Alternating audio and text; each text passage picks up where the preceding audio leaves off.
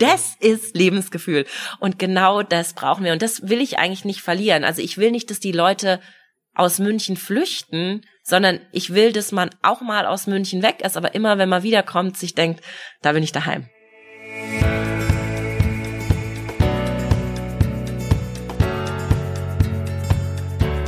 Herzlich willkommen zu einer neuen Folge unseres Podcasts Neue Töne. Markus Blume mein Name, ich bin Generalsekretär der Christlich-Sozialen Union und wir wollen auf diesem Kanal, in diesem Format Politik unplugged zeigen. Heute zu Gast Christina Frank. Vor einem halben Jahr hätte ich vielleicht noch erklären müssen, wer ist Christina Frank? Jetzt fragt mich das zum Glück keiner mehr. Sie ist die Frau, die sich anschickt, Münchner Oberbürgermeisterin zu werden. Liebe Christina, herzliches Grüß Gott hier. Und lieber Markus, schön, dass ich da sein darf. Fühlt sich jetzt irgendwie auch ganz aufregend an, denn wir kennen uns seit gefühlt und wahrscheinlich auch tatsächlich mehr als 20 Jahren, aber. So alt sind wir doch noch gar nicht. Ah, geht ja schon gut los hier in dem Gespräch. In der Tat, trotzdem fühlt sich's noch so unbeschwert an wie zu den Anfangstagen. Kannst du dich noch erinnern, als es losging mit der Politik? Ja, ich kann mich da tatsächlich noch sehr gut dran erinnern. Wahrscheinlich auch deswegen, weil mich das momentan jeder fragt. Ich höre schon häufig auch die Frage, warum bist du überhaupt politisch engagiert und warum ausgerechnet in der CSU? Und das ging damals los auf dem Weinfest im Schloss Blutenburg. Das ist in Obermenzing. Da war ich damals zu Hause. Und viele Freunde haben mich angesprochen, weil ich schon sehr viel aktiv war, auch als Klassensprecherin. Und haben gesagt, hast du nicht Lust, bei uns in der CSU mal mitzumachen und in der Jungen Union mal mitzumachen? Und ich war damals so 16, 17 ähm, und habe ich gesagt, warum nicht? Jetzt lass es uns doch mal anschauen. Und dann haben die mich mitgenommen auf verschiedene Veranstaltungen, in Kreisvorstandssitzungen, auch zu einer Bezirksvorstandswahl der Jungen Union ich fand's super, mir hat's total gut gefallen und seitdem bin ich dabei. Muss man Politik-Nerd sein, um eine Bezirksvorstandssitzung super zu finden? es war ja keine Bezirksvorstandssitzung, es war eine Bezirksvorstandswahl. Ah. Von dem her war da schon ein bisschen Spannung damals mit dabei für eine Bezirksvorstandssitzung, wenn du da, glaube ich, das erste Mal reingeschmissen werden würdest, da bräuchtest du schon eine sehr spezielle und da müsstest du wahrscheinlich echt Politik-Nerd sein, damit das richtig gut ist. Aber bei der Bezirksvorstandswahl, da war es damals danach noch so, dass wir auch zusammen weggegangen sind, auch noch das ein oder andere Bierchen getrunken haben und das mal eigentlich richtig gut ins Gespräch miteinander gekommen ist. Und das hat echt viel Spaß gemacht. Wann war zum ersten Mal so die politische Leidenschaft in dir wirklich entfacht, dass du gesagt hast, jetzt will ich's wissen? Es ging damals relativ schnell, muss ich sagen, dadurch, dass ich mich einfach immer schon gerne engagiert habe für Themen, hinter denen ich gestanden bin. Und dann bot sich relativ schnell auch die Möglichkeit, in der Jungen Union und auch in der CSU aktiv zu werden, auch mit einem Amt in den entsprechenden Vorständen aktiv zu werden. Und die Chance habe ich damals dann direkt auch ergriffen. Fangen wir jetzt vielleicht doch mal hinten an. Das heißt, bei dem, was vor dir liegt, äh, es ist bald Kommunalwahl in München. Und äh, mit dir hat zum ersten Mal eine Frau die Chance, Münchner Oberbürgermeisterin zu werden. Wie fühlt sich das an, so in der heißen Phase? Ehrlich gesagt, ich wundere mich, dass du noch Zeit hast äh, für einen Podcast.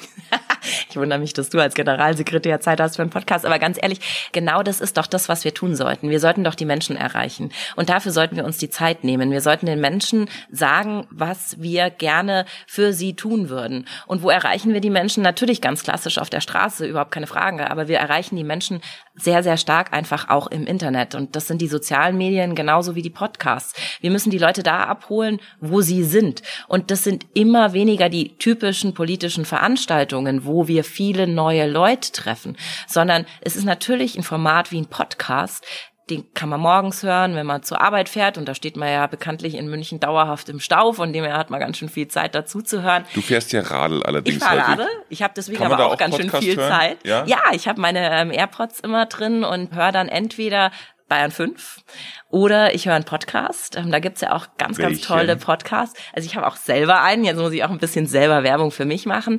Es gibt einen Podcast. Aber du hast ja nicht deinen eigenen. Nee, ich, wenn überhaupt höre ich den einmal Kontrolle, bevor wir ihn live schalten. Da muss man natürlich auch nochmal durchhören. Passt das alles? Ähm, will man das so haben? Okay, also jetzt, jetzt kommt der offizielle Werbeblock. Dein Podcast, auch weltbekannt inzwischen, nämlich? mein Podcast ist Christina Frank tritt an. Der Bike Talk in München mit Expertinnen und Experten. Und da sind ganz unterschiedliche dabei. Zum Beispiel Frank Thelen, bekannt aus der Höhle der Löwen. Wie heißt der Talk, wenn du dann gewählt bist? Dann talken wir natürlich mit der Oberbürgermeisterin. Sehr gut. Christina hat's geschafft. Christina ja. hat's geschafft, tritt aber weiter ordentlich in die Pedale. Ich will ja auch für meine geliebte Heimatstadt was erreichen. Ist das so ein neues Format, wo du sagst, da, da zeigt sich auch, wie, wie entkrampft Politik eigentlich sein kann? Ja, ich glaube ja. Ähm, wenn man die Chance entsprechend nutzt. Ich glaube, wenn wir zwei hier zusammensitzen, dann fühlt sich das einfach total gut an. Wahrscheinlich, weil wir uns so lange kennen, weil wir uns gern mögen. Und das muss aber auch in so einem Setting sein. Da darfst du nicht verkrampft in irgendeinem Tonstudio hocken, sondern da musst du einfach ganz lässig in einem Sessel hocken und dich über Gott und die Welt austauschen. Und ich glaube, da darf man auch keinen Fragenkatalog haben, den man jetzt abarbeiten will, sondern da muss einfach ein Wort das andere ergeben. Und ich höre besonders gerne, weil du vorhin gefragt hast, was hörst du gern? alles gesagt. Das ist ein Format. Ähm, der ist krass. Der ist wirklich krass. Da brauchst du nämlich wirklich Zeit. Manchmal dauert der vier Stunden und länger. Aber der gibt wirklich mal Einblick in die Menschen, die auch hinter den Politikern stehen. Und die interviewen ja auch nicht nur Politiker. Da sind ja auch in Anführungszeichen ganz normale Menschen mit dabei. Dorothee Bär war ja auch schon hier. Sie hat sogar die Premierenfolge mit mir hier bestritten. Und ich glaube, sie hat über vier Stunden da durchgehalten. Stimmt. Also nicht das, bei dir, sondern bei dem anderen Podcast. Nee, also wir beschränken das immer auf 45 Minuten. Aber muss ich sagen, Respekt. Ja, gehört schon einiges dazu. Und für mich eigentlich die tolle Erfahrung, und dir geht's wahrscheinlich genauso, dass du dann Leute triffst, äh, die sagen, ich hätte nie gedacht, aber ich höre mir sowas an.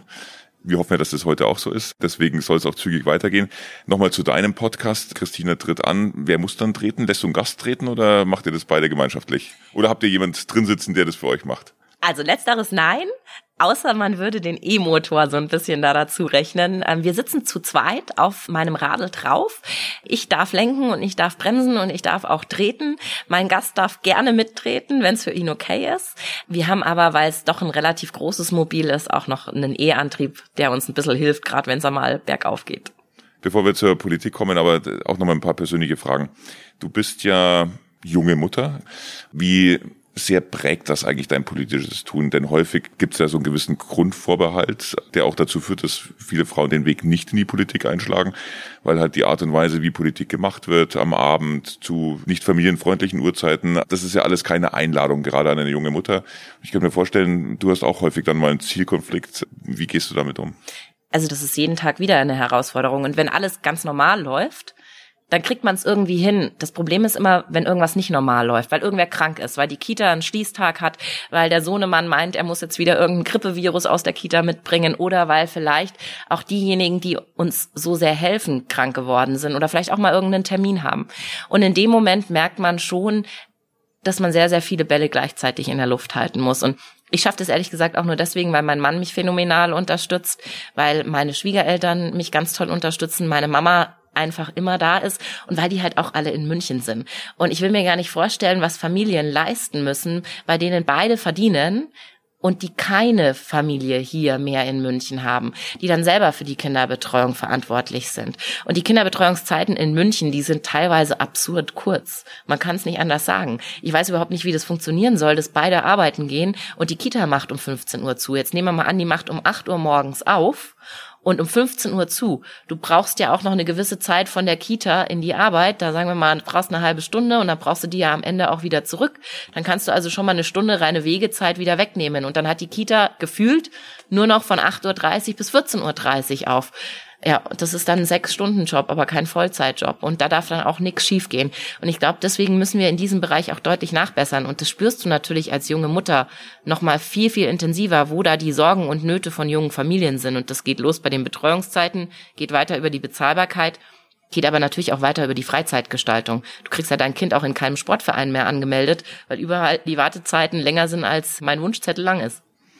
Und das Frappierende ist, es beginnt ja schon zum Teil vor der Geburt, dass du dich heute für irgendwelche Sachen anmelden musst, mhm. was eigentlich völlig bizarr ist. Wie sehr siehst du da als hoffentlich künftige Oberbürgermeisterin dann auch die Möglichkeit, was zu verändern? Denn an manchen Stellen Erziehermangel lässt sich so einfach nicht beheben, andere Dinge vielleicht schon. Deswegen die Frage, hast du da für dich schon so den Punkt, wo du sagst, den werde ich dann drücken und dann läuft's? Ja, also ich glaube, ähm, man muss an den Punkten ansetzen, bei denen man kurzfristig was tun kann und dann muss man vor allem vorausschauend planen. Weil was wir derzeit feststellen, im Kita-Bereich ist München mittlerweile auf einem echt guten Weg. Seit 2014, seit auch die CSU hier mit an der Stadtregierung ist, sind die Betreuungsplätze für Kinder zwischen 0 und 3 Jahren verzickfacht worden. Also wir haben deutlich, deutlich, deutlich mehr Plätze, als wir sie noch 2014 hatten. Das reicht immer noch nicht ganz und da müssen wir immer noch zulegen. Aber, oh Wunder, diese Kinder, die von 2014 in München schon gelebt haben, sind natürlich älter geworden. Und jetzt ist, oh Wunder, der Erziehungsnotstand vor allem bei den Hortplätzen spürbar. Also sprich, die Kinder sind älter geworden und man hat sich nicht daran orientiert, dass nicht nur in Zukunft die 0- bis 3-Jährigen einen Platz brauchen werden, sondern natürlich auch irgendwann die Grundschulkinder. Und jetzt kommt die spannende Frage. Wieso sagt man dann, oh Wunder? Also das ist ja die Beobachtung, die viele machen. Der Bürger, der feststellt, wie kann es sein, dass plötzlich zu wenig Grundschulplätze da sind oder zu wenig Plätze am Gymnasium oder an der Realschule, wo doch eigentlich jetzt nicht überraschend ist, dass Leute nach München zuziehen und Kinder älter werden. Das ist tatsächlich überhaupt gar nicht überraschend. Hast du schon Kinder jemanden getroffen, der das erklären kann, warum das trotzdem nicht klappt? Naja, die Erklärung, die das Referat für Bildung und Sport dafür hat, ist, dass man zunächst angefangen hat, das größte Loch zu stopfen sozusagen. Und dass man so sehr damit ausgelastet war, dieses erste Loch zu stopfen, dass man nicht dran gedacht hat, dass das noch ein zweites und ein drittes und ein viertes Loch zur Folge haben würde. Und da kommt es eben drauf an, auch mal oben drüber, über den Dingen sozusagen zu stehen und zu sagen, Leute, ihr könnt euch nicht nur die Ist-Situation anschauen, sondern ihr müsst euch auch mal anschauen, wo die Reise hingehen soll. Und Kurzfristig müssen wir aber natürlich auch sehr, sehr viel machen, weil du hast es richtig gesagt, Erziehermangel, der ist in München schlichtweg da. München ist eine wahnsinnig teure Stadt. Erzieher ähm, verdienen an anderen Stellen in Deutschland nicht wahnsinnig viel weniger. Wir bezahlen schon mehr, als viele, viele andere Kommunen es können. Aber nichtsdestotrotz überlegt sich natürlich eine Erzieherin, ein Erzieher ganz genau, wo er wohnen will. Aber wie können wir denn noch helfen? Ich glaube, der Kita-Bus ist eine richtig gute Idee. Der sorgt nämlich dafür, dass die Kinder schon eine halbe Stunde früher betreut werden können, beziehungsweise hinten raus eine halbe Stunde länger. Und so hat man tatsächlich, ohne dass man nach gesonderten Erziehern suchen muss, nochmal die Möglichkeit, eine Stunde sein Kind mehr Was unterbringen heißt, zu lassen. Der fährt dann rum und sammelt ein und genau. liefert wieder ab. Beispielsweise haben das verschiedene Kindergärten in München auch schon, häufig die privaten Kindergärten, die dann dafür sorgen, die Eltern so zu entlasten, dass man nicht mehr zur Kita zum Kindergarten sein Kind bringen muss, sondern dass man an der Haustür das Kind dann auch in einen Kita-Bus setzen kann und einfach weiß, okay, das kommt jetzt gut an und das freut sich riesig, jetzt mit seinen Freunden gemeinsam zur Kita zu fahren. Und da findet man zum Beispiel Möglichkeiten, die jetzt nicht total normal sind, aber trotzdem für extrem mehr Entspannung sorgen wenn ich dich so reden höre, dann klingt es alles so, als wenn du aus eigenem Erleben, als eben junge Mutter, die mitten im Leben steht, dann sagt, da wird ein politisches Programm draus. Braucht man eigentlich Expertenwissen, um dann anzutreten als Oberbürgermeisterkandidatin? Oder ist es nicht einfach das Leben, wenn man da mit offenen Augen durchgeht, was dir eigentlich schon dein Wahlprogramm sozusagen geschrieben hat? Das ist eine Kombination ähm, aus allem. Natürlich, ich bin hier in München geboren, ich bin hier aufgewachsen. Bist du ein Münchner Kindel? Ich bin Münchner Kindel, ja. Und ich habe hier eine studiert. Eine aussterbende Spezies. Eine aussterbende Spezies. Ähm, nicht ganz, weil momentan haben wir ja jedes Jahr Geburtenrekorde hier in München, wobei natürlich auch viele nach München kommen, um dann ihr Kind hier zu bekommen. Die medizinische Versorgung ist der Regel ja auch relativ gut, so man es denn schafft, einen Platz im Krankenhaus zu bekommen. Dann aber mit dem Kind auch wieder raus aufs Land ziehen. Von dem her sind ja alle diese Kinder auch Münchner Kindel, letztlich aber nicht mehr in München wohnhaft. Ich erlebe meine Stadt natürlich jeden Tag. Ich sehe auch, was sich in meiner Stadt verändert hat. Und ich spreche auch mit unglaublich vielen Leuten. Und das sind natürlich nicht nur die Freunde und die Familie und der große Bekanntenkreis, den man hier halt einfach hat, weil man hier schon immer zu Hause ist. Das sind auch sonst unglaublich viele Leute auf Veranstaltungen, an Infoständen, einfach manchmal irgendwo so, wenn man gerade das gleiche Problem hat wie jemand anders. Und das sind für mich ehrlich gesagt die Experten. Die Experten sind immer die, die gerade ein Problem an mich herantragen. Und ich bin auch total froh, dass die das machen, weil in manchen Bereichen bin ich schlichtweg nicht so drin. Und das ist auch ganz klar. Man ist immer besser informiert, wenn man was selber erlebt hat, weil man es selber erlebt hat. Aber wenn man es nicht selber erlebt hat und jemand erzählt es einem, manchmal auch sehr bildhaft, dann versucht man das natürlich schon nachzuvollziehen und versucht, diese Dinge dann auch besser zu machen. Sind da manche auch überrascht, wenn du dann direkt auf sie zugehst? Du bist ja auch Leiterin des Abfallwirtschaftsbetriebs in äh, München und können mir jetzt vorstellen, dass es da auch spannende Begegnungen gibt. Ich glaube, irgendwo habe ich auch mal was gesehen, du hast irgendwie dann Yoga und Abfallwirtschaftsbetrieb irgendwie zusammengebracht. Ja. Äh, manche fanden das jetzt hm, sehr überraschend, andere haben gesagt, äh, so geht modern urban. Das ist richtig. Ich bin ähm, die erste Werkleiterin des Abfallwirtschaftsbetriebs hier in München. Ich habe da 1600 Mitarbeiterinnen und Mitarbeiter. Wir lernen jeden Tag 60.000 Tonnen. Also das ist schon eine logistische Meisterleistung, muss man sagen. Und ich habe auch schon mehrfach die Tonnen selber mitgeleert. Tatsächlich? Ja, tatsächlich. Ich bin dann morgens aufgestanden um vier, habe mich in die orangene Kluft geschmissen. Ich finde, du musst Sachen auch einfach selber machen, um zu wissen, was die Anforderungen sind. Welche Tonnen sind. leerst du am liebsten? Papier oder Bio? Also Bio befüllt manchmal echt ordentlich. Und Bio ist vor allem sau schwer. Die Biotonnen können bis zu 250 Kilo schwer werden. Und Krass. wenn du die dann durch sogenannte Treppenhäuser wuchten musst, also das ist halt echt körperlich richtig, richtig anstrengend. Und so geht's natürlich unseren Müllladerinnen und Müllladern dann auch. Die sind am Ende des Tages echt groggy und echt kaputt. Ist es eigentlich Mangelberuf? Mhm. Haben wir zu wenige? Es ist eine oder? Einkommensklasse, die nicht wahnsinnig gut bezahlt ist, obwohl so, so harte körperliche Arbeit dahinter steckt und obwohl die Arbeit echt nicht immer angenehm ist und obwohl sie häufig auch eins auf den Deckel kriegen. Also die werden relativ häufig angemosert. Wenn ich da mitfahre, kriege ich das auch mit. Entweder hupen die Autos, weil sie hinter dem Mülllader stehen und nicht vorbeikommen, oder es klingelt die Trambahn, weil die natürlich auch nicht vorbei kann, die noch viel weniger als die Autos. Dann meckert irgendeiner, ähm, weil du gerade diese schwere Tonne durchs Treppenhaus hochwuchtest und das natürlich ein bisschen scheppert. Also das ist nicht immer einfach und deswegen haben wir jetzt auch nicht ewig viele Leute, die sagen, juhu, sie wollten schon immer Mülllader werden, wie es vielleicht bei der Feuerwehr der Fall ist. Wir sind also immer froh, wenn sich gute Leute bei uns bewerben. Es ist aber auch nicht so, dass wir derzeit nicht besetzen könnten. München ist ja eine sehr, sehr große Stadt. Wir haben eine sehr, sehr niedrige Arbeitslosenquote. Ich hätte aber nichts dagegen, wenn das auch so bleiben würde und wenn jetzt nicht alle Leute sagen würden, äh, AWM können wir uns überhaupt nicht vorstellen vorstellen. Aber um nochmal auf deinen Punkt mit dem Sag Yoga zu zurückzukommen. Yoga, ja. ja, ja, sehr gerne. Ich mache leidenschaftlich gern Yoga, ich mache generell leidenschaftlich gern Sport. Das ist echt richtig meins. Und ich bin ja nicht nur für den Abfallwirtschaftsbetrieb zuständig, sondern ich bin auch die Herrin über alle städtischen Immobilien. Und ich finde, die Immobilien werden viel zu schlecht ausgenutzt. Wir haben viel zu viele Flächen, die entweder immer leer stehen, wie zum Beispiel Dachflächen, oder wir haben Flächen, die zeitweise am Tag leer stehen, weil dort einfach nichts passiert. Und ich habe Yoga auch auf dem Dach äh, meines Kommunalreferats gemacht. Das ist natürlich was, was man jetzt eher mit Yoga verbindet, Weitblick und frische Luft ähm, und Blick auf die Frauenkirche und wunderbar. Aber mir geht's ja mit dieser Aktion drum zu zeigen, dass man Flächen, die vielleicht jetzt nicht total im Fokus stehen, auch mal anders und kreativ nutzen kann. Natürlich ist abends im Abfallwirtschaftsbetrieb nichts mehr los. Diese Flächen stehen einfach ungenutzt mitten in unserer Landeshauptstadt rum. Und ich wollte diese Flächen einfach auch zu einem anderen Zeitpunkt nutzen und darauf aufmerksam machen und sagen, Leute, wir müssen uns mal so ein bisschen raus aus unserer Komfortzone bewegen und müssen vielleicht auch mal Dinge tun, die man jetzt nicht zwingend erwarten würde. Und deswegen Yoga im AWM, warum nicht? Hast du schon Anhänger, so eine Yoga-Gruppe oder so dort aufgemacht?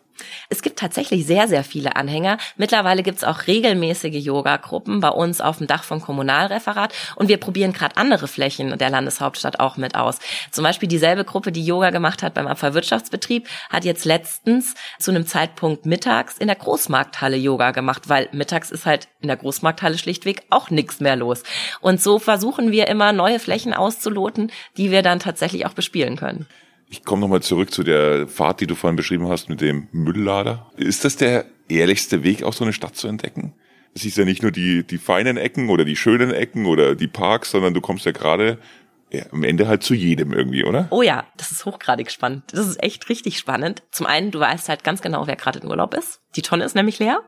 Zum zweiten weißt du ja auch, wie sorgsam der über Müll nachdenkt. Du weißt, trennt der gut, trennt der nicht so gut. Ähm, du weißt natürlich auch, was liest er für Zeitschriften. Du siehst, was er sonst so alles wegschmeißt. Du merkst auch, geht's da im Haus recht ordentlich zu oder nicht, weil du natürlich Schlüssel für die meisten Häuser hast. Also da kriegst du schon echt einen richtig guten Eindruck von innen. Und das kriegen unsere Leute vor Ort natürlich noch viel, viel mehr. Ich habe das ja jetzt nur manchmal mitgemacht, aber die machen es ja jeden Tag. Also die kennen die Gewohnheiten der Leute schon sehr, sehr intensiv. Wenn du jetzt so über deine Heimatstadt sprichst, München, wenn du es mal auf eine Formel bringen solltest, von den drei Dingen, die du mit deiner Heimat hier am meisten verbindest, was wär's? Sind es irgendwie die Klassiker von Wiesen, FC Bayern und also natürlich ist es Wiesen und FC Bayern überhaupt keine Frage, aber es gibt noch andere private Punkte auch. Also ich bin ein riesiger Wiesennah, liegt vielleicht dran, weil ich direkt neben der Wiesen auch geboren wurde. Da gab es damals noch eine kleine Klinik, die gibt's glaube ich mittlerweile nimmer. Ein paar Meter nur weg und ich liebe die Wiesen echt ohne Ende. Ist auch gut so, weil sonst schafft man es auch nicht, jeden Tag auf der Wiesen präsent zu sein. Du bist jeden Tag auf der Wiesen? Ich war früher schon sehr, sehr viel immer auf der Wiesen, aber jetzt klar im Wahlkampf war ich natürlich jeden Tag auf der Wiesen. Natürlich, gell? Das meiste, zum Glück aber nicht alles. Zum Glück gibt's auch den ein oder anderen Abend, den man dann mit seinem Mann und seinen Freunden verbringen darf. Ich finde es aber echt phänomenal gut. Du triffst auch Leute, die triffst du halt nur einmal im Jahr und die triffst du auf der Wiesen. Und viele Geschäftsabschlüsse funktionieren auf der Wiesen einfach auch unheimlich gut. Ich liebe auch den FC Bayern total. Ich habe eine Jahreskarte in der Südkurve und springe und hüpf da und leide manchmal auch ordentlich.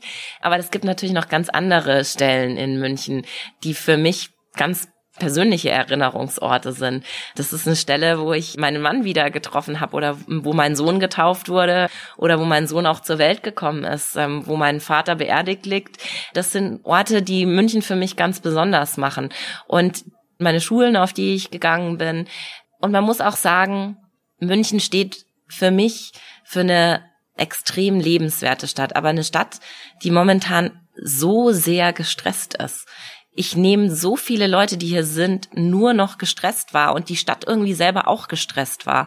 Und ich möchte eigentlich wieder hinkommen, dass München mehr leben und leben lassen kann, dass man sich nicht jeden Morgen ärgern muss, weil die S-Bahn nicht kommt und dass man sich nicht ständig ärgern muss, wenn man ins KVR geht und man muss anderthalb Tage Urlaub nehmen, um einen neuen Reisepass zu bekommen. Das sind für mich einfach Wahrnehmungen, die auch ein bisschen wehtun, weil München häufig auch jetzt noch Vorreiter ist in Umfragen, wenn es um den Lebenswert geht und ums Lebensgefühl geht. Aber dieses typisch Münchnerische sind wir, glaube ich, gerade so ein bisschen dabei zu verlieren. Und das schmerzt mich schon. Also da weint schon manchmal dann das Herz, wenn man sieht, jetzt wurde gerade wieder ein tolles Gebäude abgerissen und man hätte eigentlich gern was da stehen, was zumindest dem Charakter des Viertels noch annähernd nahe kommt. Und manchmal steht dann einfach so eine gesichtslose Schuhschachtel da. Dieses 0815 ist ja das, was viele umtreibt. Es hat aber natürlich auch Ursachen, du hast vorhin, glaube ich, schon darüber gesprochen, dass München sich auch deswegen verändert, weil wir einen extremen Zuzug haben. Mhm. Was mich ja persönlich stark beschäftigt, dass wir, wenn man sich die Wanderungsbewegung anschaut, jedes Jahr glaube ich, mehr als 100.000 Menschen haben, die aus der Stadt wegziehen und über 100.000, die auch wieder zuziehen. Also unterm Strich fast 10 Prozent der Bevölkerung, die jedes Jahr sich austauschen. Da ist ja am Ende die Frage, kann man in einer solchen Stadt überhaupt noch andere auch gewinnen für dieses Lebensgefühl? Also gibt es noch genügend, die sozusagen auch wissen, wie es früher war, wie lebenswert es war, um zu sagen, da machen wir uns gemeinsam auf den Weg? Oder triffst du vielleicht nicht nur noch Leute, die sagen, ich brauche einen Kita-Platz, ich brauche eine Wohnung und der Verkehr soll laufen, aber die das Original-Lebensgefühl gar nicht mehr so kennen? Nein, die Menschen kommen ja meistens zu uns wegen dieses Lebensgefühls, weil München natürlich auch ein tolles Umland hat, keine Frage, weil München natürlich auch im Hinblick auf Arbeit echt viel zu bieten hat. Aber das wird natürlich immer schwerer, je weiter München dabei ist, sein Gesicht auch zu verlieren weil irgendwann diese Menschen auch nicht mehr verstehen, was genau das ist, das wir meinen mit Original Münchnerisch. Und das sind natürlich die Biergärten, das sind natürlich auch gewisse Figuren, die sich im, kulturellen Bereich immer mal wieder bemerkbar gemacht haben. Ja, ich weiß nicht, wie viele Leute heutzutage noch wissen, wer Helmut Dietl ist.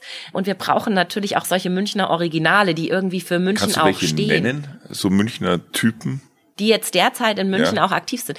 Ich glaube, wenn man die Studenten fragen würde, würden die wahrscheinlich sagen, der Obststand Didi ist genau so einer.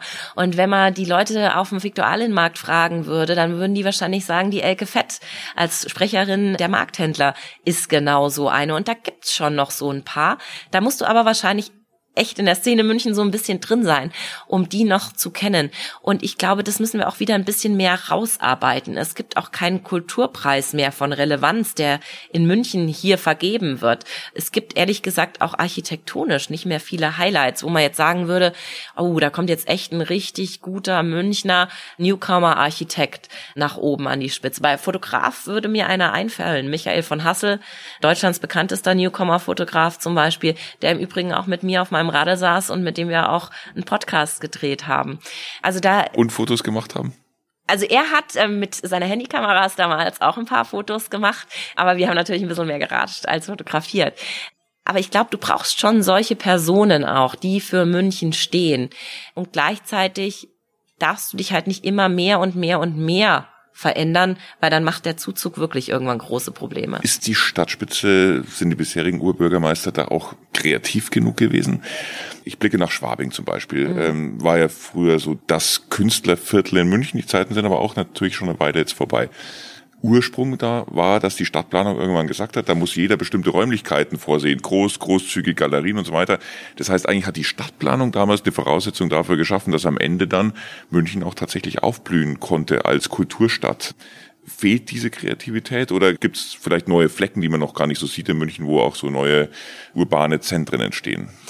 Es ist in den letzten Jahrzehnten sehr, sehr viel verschlafen worden. In allen Bereichen, auch im kulturellen Bereich, weil man sämtliche Prognosen, die es ja gab zur Entwicklung auch der Bevölkerungszahlen hier in München, weil man die schlichtweg ignoriert hat oder weil man nicht gut genug draufgeschaut hat. Und so ist München ein bisschen ungesteuert gewachsen und man hat eben gerade keine Schwerpunkte mehr gesetzt. Man hat sich nicht überlegt, was ist jetzt für das Viertel besonders wertvoll und wie passt es in ein Gesamtkonzept München weil es aus meiner Sicht überhaupt kein Gesamtkonzept München gibt. Man macht momentan so ein Puzzlewerk, ein Stückwerk. Ähm, man macht an der einen Stelle irgendwas und bedenkt nicht, was an der anderen Stelle möglicherweise auch passiert. Und natürlich passiert nicht nur losgelöst an einer Stelle was, sondern das hat immer auch eine Auswirkung auf andere Bereiche bei uns in der Stadt. Und genauso wie es wichtig ist, dass wir Kultur für die breite Bevölkerung öffnen, genauso wichtig ist es aber auch, dass wir Kultur in der Spitze fördern. Und das gilt genauso auch für den Sport. Natürlich ist der Breitensport unglaublich wichtig, aber umso mehr Leute machen Sport, wenn es auch Aushängeschilder gibt, wie Philipp Lahm zum Beispiel, der jetzt aber natürlich auch nicht mehr sportlich in erster Linie als Spieler aktiv ist, sondern in anderen Positionen aktiv ist. Und genauso wie du immer schauen musst, dass du möglichst viele erreichst mit dem, was du tust und die Schwelle möglichst niedrig hältst, dich sportlich oder kulturell zu engagieren. So musst du aber auch schauen, dass du Vorbilder hast, die du auch unterstützt. Und ich glaube, in dem Bereich war in der Vergangenheit die Stadt und auch ihre Oberbürgermeister nicht sonderlich aktiv. Dein Wahlkampfmotto heißt ja wieder München werden mhm. und eben der Versuch, auch das Lebensgefühl, was viele eben schätzen, auch irgendwo wieder ja, zum Gegenstand auch politische Bearbeitung zu machen, zu sagen, wir werden alles tun, dass es wiederkommt.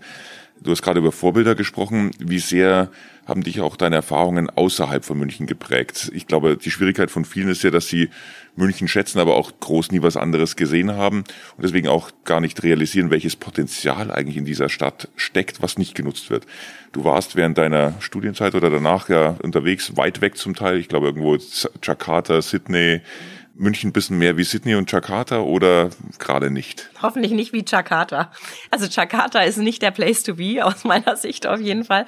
Ich habe in der Großkanzlei gearbeitet in Jakarta und ich habe in äh, Sydney in der Außenhandelskammer gearbeitet und von Sydney kann man sich schon vieles abschauen. Das Leben dort ist ein sehr sehr ruhiges, ein sehr gechilltes. Da laufen die Leute mit Flipflops rum, egal wo die jetzt gerade arbeiten und sei es, weil sie halt morgens zumindest mit den Flipflops zur Arbeit marschieren, dann ihre frisch polierten Anzugsschuhe auspacken, die anziehen und danach ähm, um 5 Uhr wieder in die Flipflops ähm, schlupfen und dann an den Strand gehen und surfen. Das geht bei uns bis zum Eisbach zumindest. Ne? Ja, so. aber also das passiert ja auch und ich finde das so cool, wenn ich morgens durch die Straßen fahre. Du siehst die Leute mit dem Surfbrett ja, unterm Arm, Hammer. Die haben ihr Surfbrett am Radl unterm Arm, also finde ich Ist das mega. das ist Lebensgefühl, oder? Das ist Lebensgefühl und genau das brauchen wir und deswegen brauchen wir auch zusätzliche Wellen zum Beispiel zum Surfen. Die Eisbachwelle ist echt saugefährlich. Also wirklich saugefährlich für Anfänger. Wir haben noch eine zweite Welle an der Floßlände. Die ist mehr Anfänger geeignet. Aber München wächst und wächst und wächst. Und Surfen ist sowieso eine totale Insportart. Und jeder will gerade surfen. Da haben aber nicht so viele Leute Platz auf der Welle. Und deswegen brauchen wir dringend, und da freue ich mich auch über Unterstützung vom Freistaat jederzeit, deswegen brauchen wir dringend mehr Surfwellen in der Stadt. Das ist echt so ein richtiger Punkt, der für Lebensgefühl steht. In Jakarta steht nix für Lebensgefühl. Da brauchst du echt Ewigkeiten im Stau. Also ich habe jeden Morgen zweieinhalb Stunden in die Arbeit gebraucht. Ist kein Schmarrn. Zweieinhalb Stunden in die Arbeit und zweieinhalb Stunden zurück. Die Stadt ist auch sonst aus meiner Sicht echt nicht schön. Und da kann man eigentlich nur ein Negativbeispiel sehen. In Jakarta hat sich dann am Wochenende jeder in den Flieger gesetzt und ist nach Bali geflogen. Und das will ich für München nicht. Ich kann gut verstehen, dass man jedes Wochenende ähm, sich in sein Auto oder in die Bob setzt und in Richtung Seen fährt oder in Richtung Berge fährt. Aber die meisten kommen doch dann irgendwie gerne wieder zurück und grillen in ihrem Garten ähm, oder setzen sich noch in den Biergarten und trinken eine Maß Bier. Und das will ich eigentlich nicht verlieren. Also ich will nicht, dass die Leute aus München flüchten, weil München genauso greislich geworden ist wie Jakarta, sondern ich will, dass man auch mal aus München weg ist, aber immer, wenn man wiederkommt, sich denkt, da bin ich daheim. Dieses Gefühl, da bin ich daheim, da ist einiges, sagen wir mal, bedroht. Jetzt komme ich nochmal zu dem Thema Verkehr, weil ich jetzt irgendwie ganz starkes Kopfkino hatte bei Jakarta und ich glaube, sich jeder vorstellen kann, wie es dort zugeht. Aber du hast es auch schon beschrieben, wenn man sich so auf dem mittleren Ring in der Früh fortbewegt, dann fühlt sich das nicht mehr an wie München früher, sondern wie einer dieser Megacities, wo nichts mehr vor und zurück geht. Mhm. Beim Thema Verkehr ist irgendwie das Problem, viele in der Stadt haben das Gefühl, da geht seit Jahren nichts voran. Wo krankt's? Da krankt's ehrlich gesagt so ein bisschen am selben. Die letzte wirkliche U-Bahn-Planung hat in den 70er Jahren stattgefunden. Das muss man sich mal vorstellen. Rot-Grün hat jahrzehntelang die Stadt regiert. Und was haben die gefördert? Jedenfalls nicht den U-Bahn-Bau, ja? sondern ähm, aber die jeder haben, soll damit fahren. Aber jeder soll damit fahren und keiner geht mehr rein bald brauchen wir, wie in Tokio, Leute, die einen in die U-Bahn pressen, weil in der U6 und in der U3 kein Mensch mehr Platz hat. Das ist aber nicht Teil des Wahlprogramms von dir, oder?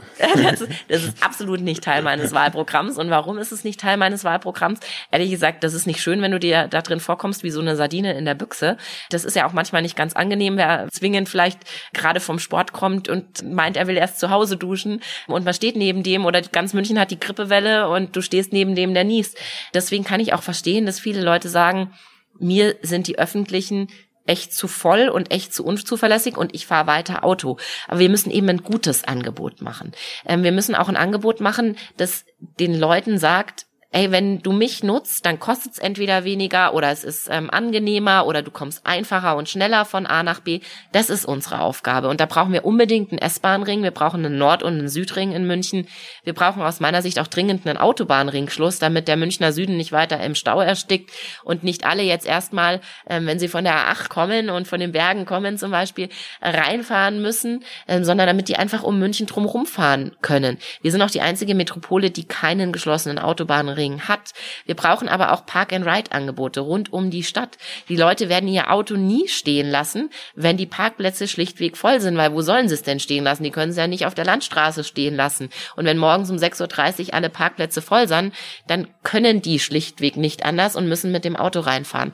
Von dem her, wir müssen sehr, sehr gute Angebote schaffen. Wir müssen aber auch mal zulassen, neu zu denken und auch kreativ zu denken. Und wenn man das Wort Flugtaxi ah, nur in, die, in den Mund es. nimmt, ich habe ich hab selten auf den sozialen Medien so ein Bashing abbekommen, wie als ich gesagt habe, Leute, denkt doch mal über Flugtaxen nach.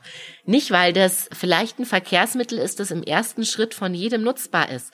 Aber allein, wenn ich es schaffe, alle Taxen, die zum Flughafen fahren, mit einem Geschäftsmann drin oder einer Geschäftsfrau drin. Wenn ich schon mal schaffe, diese Taxen wegzubekommen vom Verkehr und sich die Taxen dann wieder hier im Raum München mehr bewegen können, dann haben wir doch auch schon was geleistet. Und ehrlich gesagt, das ist gar nicht so eine Zukunftsfantasie. Ich war bei Lilium draußen, ich habe mir die angeschaut. Sensationell. Gell? Sensationell. Es ist wirklich sensationell. Und ich glaube dran, wieso, dass das Ding Wieso stellt kann. sich jetzt die Stadt aber so kompliziert an. Also ich höre das nur, was die Nutzung des Bahnhofs oder anderer mhm. Gebäude angeht. Und es gibt schon wieder nur Bedenkenträger, die sagen, nee, geht gar nicht und Lärm und überhaupt. Ich glaube, die hat die Relevanz des Themas bislang verkannt. Ich glaube tatsächlich, dass der Oberbürgermeister, der im Übrigen auch noch nie das Gespräch mit Lilium zum Beispiel gesucht hat, überhaupt nicht weiß, welche Möglichkeiten da bestehen. Und weil wir eben beim Thema Jakarta waren, Lilium ist ja nicht nur im Raum München aktiv. Ja? Auch von Singapur nach Kuala Lumpur in Malaysia sollte es eine Schienenschnellverbindung geben. Das ist schon eine erhebliche Strecke, die auch erhebliche Kosten mit sich gebracht hätte, abgesehen davon, dass man sie natürlich erstmal bauen muss und dass auch nicht alle glücklich sind, wenn plötzlich Gleise irgendwo verlegt werden. Und es hätte auch wahnsinnig lange gedauert. Mit den Flugtaxen kann man in wesentlich kürzerer Zeit von Singapur nach Kuala Lumpur kommen. Man kann es wahrscheinlich deutlich günstiger gestalten, jedenfalls wenn man das Geld, das man normalerweise von staatlicher Seite in den Schienenausbau gesteckt hätte, jetzt vielleicht in das Unternehmen steckt oder in eine Subventionierung der Flugkosten steckt. Auch dann kann man ein gutes Angebot machen. Und ich glaube, wir müssen uns wirklich ein bisschen wegbewegen davon, dass wir immer nur mit dem planen, was halt gerade da ist. In Zukunft werden Autos autonom fahren, das müssen wir bei der Verkehrsplanung berücksichtigen. In Zukunft wird es mehr und mehr Shared-Angebote geben, die werden wir unbedingt berücksichtigen müssen. Wir werden aber auch einfach dreidimensional denken müssen und da in die Höhe und aber auch in die Tiefe. zu dem Thema Verkehr. Eines, was jeden irgendwie umtreibt, man hat das Gefühl, es radikalisiert sich immer weiter. Oh. Auf der Straße, zwischen Autos und Radfahrern und auch so eine gewisse Kompromisslosigkeit, die sich leider in der Politik fortsetzt oder wo ich glaube, dass die Stadtpolitik und zwar in einer unheiligen Allianz von Rot-Grün das eigentlich äh, noch verschärft hat, indem man versucht, nicht hier zu Lösungen zu kommen, sondern das eine gegen das andere ausspielt. Hast du da ein Versöhnungsangebot an die Stadt? Also zum einen glaube ich, jeder muss sich ein bisschen selber an die eigene Nase fassen. Warum? Ich merke das ja auch. Ich radel extrem viel und fast immer nur. Ähm, aber ich fahre durchaus auch Auto ich gehe natürlich auch zu Fuß und ich nutze auch die öffentlichen. Und irgendwie hängt es natürlich auch immer ein bisschen davon ab, welches Verkehrsmittel man gerade nutzt. Und dann hängt es natürlich auch davon ab, welches Verkehrsmittel man gerade irgendwie doof findet. Als Radlfahrer nervt es mich natürlich auch, wenn die Autofahrer gerade nicht ordentlich hinschauen, ob sie abbiegen und ob da vielleicht noch ein Radler kommt. Und andersrum, wenn ich gerade im Auto sitze, dann nervt es mich, ähm, wenn ich mir denke, jetzt ist der Radlfahrer schon wieder bei Rot über die Ampel geprescht. Also ich glaube, wir müssen uns alle ein bisschen an die eigene Nase fassen und versuchen, nicht nur wahnsinnig aggressiv zu reagieren und ich nehme dasselbe wahr, was du wahrnimmst. Da fliegen Schimpfwörter durch die Gegend, das ist echt sagenhaft. Also morgens an der Ampel, alle sind sich wirklich nur noch am Betteln. Und zum Zweiten, was muss die Stadt tun? Ich glaube, zum einen, wir müssen Hoffnung geben, dass sich was tun kann, auch uns was trauen. Wir müssen zudem aber natürlich uns auch um Entspannung in der Stadtgesellschaft bemühen. Und das kann erst dann der Fall sein, wenn wir tatsächlich eine Alternative aufzeigen und wenn die Leute dran glauben, dass diese Alternative auch funktionieren kann. Weil derzeit ist der Grad der Gereiztheit so hoch. Ich fand es früher immer total cool, wenn der U-Bahn-Fahrer ähm, umeinander gegrantelt hat, weil er gerade die Türen nimmer zumachen konnte, weil wieder irgendeiner in der Lichtschranke drin stand. Momentan granteln die noch nicht mal mehr, sondern sind einfach auch gereizt. Und alle, die neben einem stehen, sind gereizt, weil nicht irgendeiner in der Lichtschranke steht, weil er gerade nicht geschafft hat, einen Schritt weiter zu gehen, sondern weil halt x Leute in der Lichtschranke stehen, weil es einfach zu viele sind. Zu diesem Stadtstress, den du hier beschreibst, kommt da ein ganz fundamentaler Stress noch dazu. Das ist das Thema Wohnungsnot, Wohnungssituation hier in München. Und auch da prallen ja wieder verschiedene Welten aufeinander. Die einen sagen, ja, wir brauchen Wohnungen, aber bitte nicht bei mir. Die nächsten sagen, ja, wir brauchen Wohnungen, aber bitte nicht so hoch, keine Hochhäuser. Siehst du da Hoffnung am Horizont oder ist es auch hier, wie auch beim Verkehrsthema, total verkantet? Es ist gerade, wenn man sich die Stadtpolitik anschaut, in beiden Bereichen sehr verkantet. Rot-Grün handelt aus meiner Sicht momentan fast nur noch ideologisch. Da haben Fakten häufig überhaupt keine Chance mehr. Das ist im Bereich Mobilität sehr stark so. Da wird extrem aufs Radl gesetzt. Freut mich natürlich, ich radel sehr, sehr viel. Auf der anderen Seite freut es mich überhaupt nicht, weil sehr vieles, was wahr ist, negiert wird. Das Radl ist kein Allheilmittel, das schreibt sogar die Süddeutsche. Das Radl bedeutet, dass fünf Prozent der Personenkilometer in München per Rad zurückgelegt werden. Fünf Prozent der Personenkilometer. Mit dem Auto, wenn man die Mitfahrer mitrechnet, sind es deutlich über 60 Prozent. Ich bin extrem stolz auf München, wenn es alle Münchnerinnen und Münchner schaffen, dass wir von den fünf Prozent Personenkilometer auf zehn Prozent raufkommen. Also das verdoppeln. Bin ich echt richtig stolz. Das wird ein ultra hartes Stück Arbeit werden. Und trotzdem schafft man ständig Fahrspuren ab, schafft ständig Parkplätze ab, erhöht den Parksuchverkehr noch viel mehr. Ein Drittel des Verkehrs in München ist Parksuchverkehr. Ein Drittel des Verkehrs sind Autos, die einen Parkplatz suchen. Und anstatt dass man da auch mal mit neuen Methoden agiert, wie zum Beispiel Parkplatzsuch-Apps, schaffen wir Parkplätze immer weiter ab. Wir könnten die ja auch mal in die Tiefe verlagern. Deswegen habe ich vorhin gesagt, wir müssen ein bisschen dreidimensionaler denken. Und ähnlich ist es im Bereich Wohnungsbau. Wir haben in München sehr, sehr schöne Gartenstädte. Und es ist an uns als Stadtpolitik, den Charakter eines Viertels auch zu bewahren. Wenn wir damit anfangen, die Gartenstädte immer weiter zuzuklotzen, werden gerade diese extrem gesichtgebenden Viertel Münchens auch vor die Hunde gehen. Und da kann dann auch der Denkmalschutz irgendwann nichts mehr ausrichten, weil wenn du natürlich das Paradebeispiel zwei Hausnummern weiter schon verwirklicht hast, dann kann sich natürlich auch jeder wieder darauf berufen. Ich glaube, wir müssen hier ein bisschen mutiger sein. Wir müssen an die Architekturdebatten zurückdenken, die es auch in den 70er, 80er Jahren gab. Aber da war die Stadtpolitik einfach noch mutiger. Der BMW Vierzylinder zum Beispiel oder das Hypo-Haus oder auch das Olympiastadion. Alles war damals auch hoch diskutiert. Ist es schön? Passt es zu München? Jetzt steht's für München. Und das letzte, was architektonisch in München verwirklicht wurde, und was Weltruhm erlangt hat, ist die Allianz Arena. Und das ist ein privates Objekt. Das ist auch kein Objekt ähm, der Stadt. Und das ist auch schon wieder viele Jahre her. Und das ist auch schon wieder ein paar Jahre her, seit unsere damals noch beiden großen Münchner Fußballvereine dahin umgezogen sind. Und da müssen wir uns echt mehr trauen. Und ich glaube, wir müssen auch da wieder dreidimensional denken und in die Höhe denken. Wir werden nur drei Möglichkeiten haben in München, um Flächen zu nutzen. Die erste Möglichkeit ist, wir nutzen die Flächen schlichtweg nicht und schauen tatenlos zu, was passiert und ob der Zuzug nach München dann abnimmt oder nicht. Ich glaube es ja nicht. Stattdessen werden sich die Preise verteuern.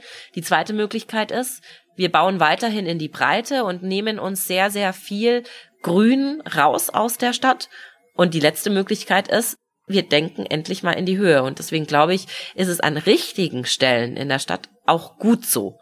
Nicht an allen Stellen in der Stadt. Gibt Stellen, da passt es überhaupt nicht. Ja, wenn wichtige Sichtachsen betroffen sind zum Beispiel. Aber es gibt Stellen, da kann ich mir das sehr, sehr gut vorstellen. Zum Beispiel, was die Paketposthalle im Münchner Westen angeht. Das kann ja einer der spannendsten Orte für München werden. Ist das ein Ort, wo sich München auch neu erfinden kann? Mit Hochhäusern über 150 Meter? Ich glaube, das ist ein Ort, wo sich München auch dringend neu erfinden muss. Das ist nämlich ein Ort, der momentan auch gar nicht wirklich gut funktioniert. Wir haben da ein Neubauviertel, was momentan so ein bisschen, da gibt's ein anderes Beispiel in dem Bereich, aber sonst sind es auch sehr, sehr viele Schuhschachteln. Sehr viel quadratisch, praktisch gut. Da funktioniert nicht viel an Leben. Da gibt's zwar einen Quartiersplatz, der ist aber so ein bisschen Betonwüste vom Gefühl. Und alleine diese riesige Paketposthalle, die ja auch ein sehr, sehr schönes Gebäude ist, kann man so toll bespielen. Und der Bauträger dort hat auch so tolle Ideen, was man da alles verwirklichen kann. Und da geht's nicht nur um Hochkultur und hochpreisig, sondern da geht's auch um ein München für alle. Das hat eine wunderbare Anbindung an die Stadt. Da ist direkt daneben die S-Bahn-Haltestelle. Also wo, wenn nicht da? Das Fantastische ist, wenn man mit dir so redet, man merkt, du bist ein Münchner Kindl und es sprudelt einfach so raus, die Leidenschaft für diese eigene Stadt. Ich glaube, den meisten ist sehr eingängig und wer München kennt, der merkt auch, dass sich was verändert hat, dass diese Stadt gestresst ist, wie du es formulierst. Vielleicht braucht man etwas mehr Yoga für diese Stadt, äh, quasi im politischen Sinne. Jetzt habe ich zum Abschluss aber dann trotzdem noch eine Frage und da willst du hin und ich glaube, es gibt auch gute Gründe, dass du dahin gehörst, nämlich auf den Münchner Oberbürgermeister Sessel. Bald ist es ja dann soweit. Was wäre deine erste Amtshandlung? Ich weiß, man soll nicht über den Tag danach spekulieren und im Moment Wahlkampf richten sich alle Blick auch erstmal drauf, dahin zu kommen, aber die Leute wollen ja schon wissen, was hat sie denn dann vor? Ich glaube, das allererste wäre, mich bei allen zu bedanken, die mir einen so großen Vertrauensvorschuss auch gegeben haben. Und dann würde ich gerne meine Arbeit fortsetzen, die ich als Stadtministerin jetzt, glaube ich, auch schon ganz erfolgreich mache. Und das ist vor allem Projekte in Gang zu bringen, die seit Jahrzehnten eigentlich angestoßen gehören und die ehrlich gesagt seit Jahrzehnten einfach nur dahin dümpeln. Und ich glaube, da ist es wichtig, erstmal allen Mitarbeiterinnen und Mitarbeitern in der Stadt das Gefühl zu geben, dass sie jetzt auch mal mutig sein dürfen. Und das Gefühl, glaube ich, muss man an die Frauen, an den Mann bringen. Und in einem Satz deine Vision, du München in einigen Jahren siehst und selbst hinbringen möchtest? Ja, ich glaube, München muss tatsächlich auf der einen Seite wieder ein bisschen München werden, aber auf der anderen Seite darf man das nicht nostalgisch verprämt sehen. Ich will mich nicht zurückentwickeln in irgendeine bestimmte Epoche, sondern ich will eigentlich genau das entwickeln, was München so lange ausgemacht hat. So ein bisschen die Mischung aus Dirndl und Digitalisierung, wie ich gerne sage. Eine aufstrebende Stadt, eine Stadt, in der jeder gerne sein möchte und eine Stadt, die man sich auch irgendwo noch leisten kann. Tja, das war's. Der Podcast Neue Töne heute mit Christina Frank, der, ich sag's jetzt einfach mal, angehenden Oberbürgermeisterin äh, von München, so der Wähler richtig entscheidet. Wir haben viel gelernt über München. Wir haben einiges gehört über Yoga beim Abfallwirtschaftsbetrieb, auch nicht gekannte Seiten. Ich danke herzlich für das Gespräch, den Austausch mit dir und hoffe, euch hat's auch gefallen. Bis bei der nächsten Folge Neue Töne, Politik am Plug.